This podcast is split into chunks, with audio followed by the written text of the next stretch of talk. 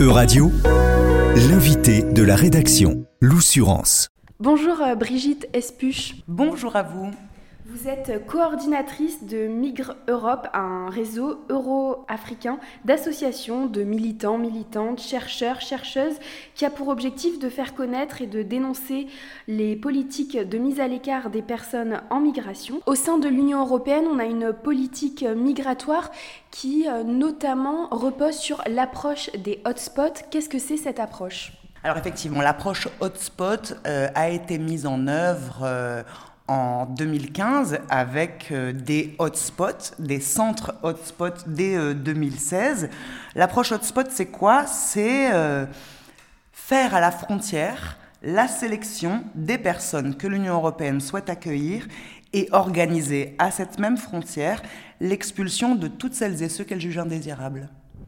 Et les hotspots, concrètement, qu'est-ce que c'est? Parce que vous l'avez bien dit, hein, il y a une petite différence entre approche hotspot et hotspot en, général Alors effectivement, l'approche hotspot, c'est une stratégie politique de l'Union européenne apparue en 2015. Les hotspots sont les outils de cette approche hotspot et plutôt apparu en 2016. Euh, généralement, les hotspots ils sont décrits comme des dispositifs d'accueil et de premier accueil, et je cite, dans les États membres situés en première ligne. En réalité, ce sont des camps d'internement, d'enregistrement et de tri pour les étrangers aux portes de l'Union européenne. Là, en 2023, on en a combien et ils sont situés où? Alors, dès 2016, euh, neuf centres hotspots ont été créés euh, en Italie et en Grèce. Puis, nous avons des hotspots de facto, c'est-à-dire euh, des, des espaces qui sont organisés comme des hotspots, qui fonctionnent comme des hotspots, mais qui ne sont pas qualifiés comme tels officiellement. Euh, je pense notamment à la Libye, qui était un hotspot à partir du moment où c'était un lieu de tri. Je pense euh, évidemment euh, à la Tunisie, qui est un hotspot africain de fait. je pense aux pays des Balkans, qui sont des hotspots au service de, l'Europe de fait. Et je pense bien sûr euh, à euh, à l'un des dispositifs euh, prévus par le pacte européen migration et asile qui a été présenté par la Commission européenne en 2020 et qui prévoit la création de ce qui peut s'apparenter à des hotspots, c'est-à-dire le fait d'avoir des nouveaux camps et une nouvelle procédure accélérée aux frontières, en gros qui est calquée, qui est plaquée sur l'approche hotspot. C'est-à-dire que c'est devenu un modèle euh, de, de, gouvernance hein, dans la gestion et la maîtrise de ce qui est appelé les flux migratoires aux frontières extérieures de l'Union européenne. Et quelle est la situation dans ces hotspots? Est-ce que déjà c'est la même un peu partout euh, ou est-ce qu'on a des cas particuliers? Et euh, comment sont traitées ces, personnes qui arrivent dans les hotspots? La situation elle varie hein, d'un hotspot à l'autre. Euh, vous connaissez euh, sans doute hein, euh, la Grèce, les hotspots en Grèce qui ont été les plus connus sans doute, et notamment bien sûr le hotspot de, Moria. En, vrai, en vérité, ce que j'essaie de vous dire, c'est que si ces conditions, elles peuvent varier d'un pays à l'autre, d'un hotspot à l'autre, elles se sont elles sont en général très détériorées, elles sont en général euh, synonymes de violation des droits systématiques euh, pour les personnes exilées euh, qui s'y trouvent. Et par exemple, clairement pour les hotspots grecs, qui, il faudrait expliquer toute l'histoire, hein, mais après la conclusion de l'arrangement UE-Turquie de mars 2016, et jusqu'il y a eu peu, 5 hotspots en Grèce, près de 40 000 personnes euh, détenus dans des camps insalubres et dans la quasi-indifférence de nos sociétés. Euh, voilà ce qu'a signifié euh, la Grèce et les hotspots en Grèce. On a vu des choses différentes en Italie. On a vu un détournement de, de, la fonction initiale du hotspot. dans tous les cas, le fait de trier euh, le bon et le mauvais euh, migrant aux frontières euh, de l'Union européenne signifie coercition, signifie détention, souvent arbitraire, et signifie violation des droits. Combien de temps, en général, ces personnes restent dans, ces camps? Eh bien alors ça, ça dépend des pays et ça dépend des camps.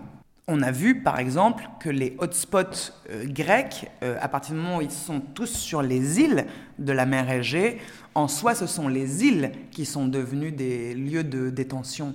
on dit parfois à ciel ouvert, mais en vérité c'est l'île même qui constitue l'espace de, détention. Euh, il y avait également une restriction hein, euh, géographique pour les personnes primo-arrivantes qui arrivaient sur les îles grecques et qui ne pouvaient pas euh, aller sur la péninsule. Et bien en fait, c'est lié effectivement à, ce, à cette restriction géographique.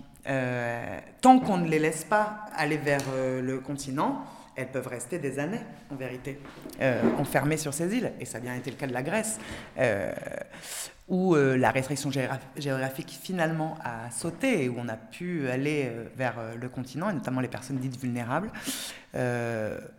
En vérité, nous, nous avons pu constater pendant près de quatre ans des milliers d'exilés qui croupissent dans des conditions absolument indignes. et comme je vous l'ai dit, dans des camps absolument insalubres. On, vous fera passer notamment des documents et des, et des missions d'observation que nous avons réalisées euh, dans euh, les cinq hotspots en Grèce. Et évidemment, le dernier en date, c'est un podcast que nous avons réalisé euh, sur les nouveaux camps, c'est-à-dire des nouveaux camps high-tech financés par l'Union européenne sur les cinq îles de la mer Égée, et avec une mission pour nous qui consistait à en savoir plus sur les derniers hotspots méconnus, Koseleros. Donc voilà, un hotspot en ligne réalisé en partenariat avec le GISTI, notre association française, le GISTI, et avec euh, euh, le studio de la parole errante demain. Qu'est-ce que les auditeurs peuvent entendre Qu'est-ce qu'ils peuvent découvrir à travers ce podcast? Alors, euh, c'est un podcast qui vise justement, en sept épisodes, à nous expliquer qu'est-ce qui se passe sur les îles grecques en général, qu'est-ce qui se passe dans ces deux îles Koseleros, qu'est-ce qui se passe en termes de procédure d'asile, qu'est-ce qui se passe en termes de rôle des associations et de la société civile? Euh, Qu'est-ce qui se passe en termes de refoulement? Qu'est-ce qui se passe en termes de et après, euh, une fois qu'on est arrivé sur cette île, que se passe-t-il pour nous? Quelle est l'issue en fait de notre situation Les nouveaux camps, donc comme je vous l'ai dit, High Tech est financé par l'Union européenne. Euh, voilà, en fait, c'était un podcast dans cet épisode qui nous raconte pas à pas euh, la situation des personnes exilées qui se trouvent confrontées à cette situation de détention euh, passée de formel à informel et de, dans tous les cas, absolument problématique et attentatoire au droit intrinsèquement. Et donc euh, vous, euh, ici donc à Migre Europe et avec vos associations partenaires, vous dénoncez finalement ces situations dans les hotspots. Qu'est-ce que vous préconisez? Qu'est-ce que vous espérez voir euh, être mis en place par l'Union européenne ou par n'importe quel État qui entend en tout cas votre dénonciation? Ben, Un véritable accueil, en vérité. les hotspots ne peuvent en aucun cas être considérés, malgré leur appellation fallacieuse, comme des dispositifs d'accueil et de premier accueil. Ce n'est pas le cas. Ce sont des lieux de tri et d'enfermement. Euh, et d'ailleurs, encore une fois, le, pacte européen les reprend euh, parce que c'est ce qui est la volonté de, l'Union européenne, de, créer des SAS euh, aux portes de l'Europe qui s'apparentent notamment à des zones d'attente européennes et c'est bien le rôle des hotspots. La Suède assure la présidence euh, tournante euh, du Conseil de l'Union européenne jusque fin juin. Ce pays a annoncé que l'immigration serait l'une de, de leurs priorités. Qu'est-ce que vous craignez? Et surtout quelles solutions, entre guillemets, euh, euh, les associations proposent face à, cette approche, face à ces lieux euh Eh bien, en fait, il faut remettre au cœur hein, des politiques migratoires européennes le respect des droits humains. et le respect du droit international, évidemment, et il faut faire primer, bien sûr, l'accueil sur la dissuasion. Bien, le, le problème, c'est qu'à l'heure actuelle, il me semble que l'ensemble des gouvernants voient les mouvements migratoires comme un problème, comme une menace. Euh, et il faut rappeler euh, que, et c'est bien loin d'être le cas, que le, mouvement euh, est inhérent à l'être humain, qu'il ne constitue absolument pas une menace, au contraire, qu'il constitue un phénomène naturel, et que, au nom du principe d'égalité, à partir du moment où une moitié de la planète peut se déplacer librement, il n'y a pas de raison que l'autre moitié soit contrainte, elle, ou assignée à résidence. Euh, donc pour nous, respect du droit international et euh, accueil plutôt que dissuasion. Merci beaucoup Brigitte Espuge donc de Migre Europe d'avoir répondu aux questions de radio. Merci beaucoup à vous pour cette invitation. Euradio vous a présenté l'invité de la rédaction. Retrouvez les podcasts de la rédaction dès maintenant sur euradio.fr.